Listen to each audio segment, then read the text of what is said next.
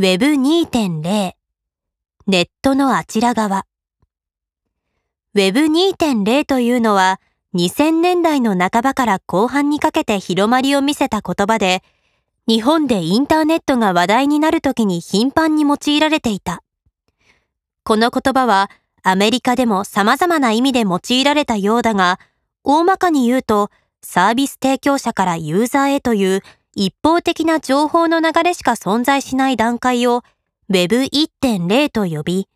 逆にユーザーが積極的な情報発信主体となる段階を Web2.0 と呼んだものである。梅田は Web2.0 をネット上の不特定多数の人々や企業を受動的なサービス享受者ではなく、能動的な表現者と認めて積極的に巻き込んでいくための技術やサービス開発姿勢と定義している。Web2.0 的なサービスの例は非常にたくさんある。例えば、日本にもユーザーのレビューを集約したサイトがいくつも存在しており、Amazon ももちろんその一つであるが、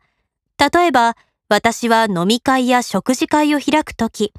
行ったことのない店を選ぶ場合は、必ず食べログというサイトでユーザーのレビューを確認している。その店がたくさんの人に利用されている店なのかどうかや、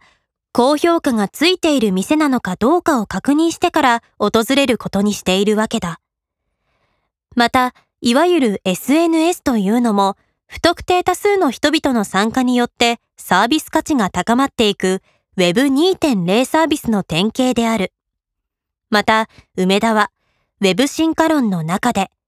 ネットのあちら側という言葉を多用している。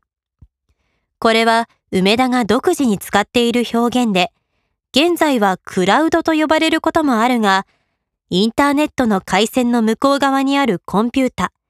要するにサービス提供者側のコンピュータでの情報処理が現代のウェブサービスの肝であるという話である。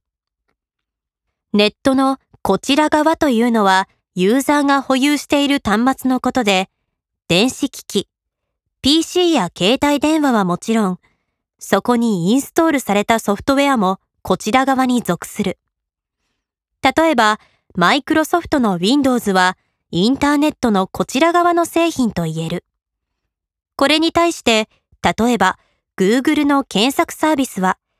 Google のデータセンター側、あちら側で情報処理が行われるものであり、ユーザーから見てこちら側にあたる PC の端末ではインターネット経由でアクセスし、単に命令を入力しているだけに過ぎない。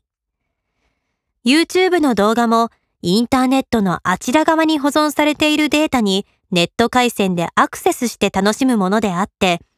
DVD をパソコンで見るようなこちら側の楽しみ方とは大きく異なる。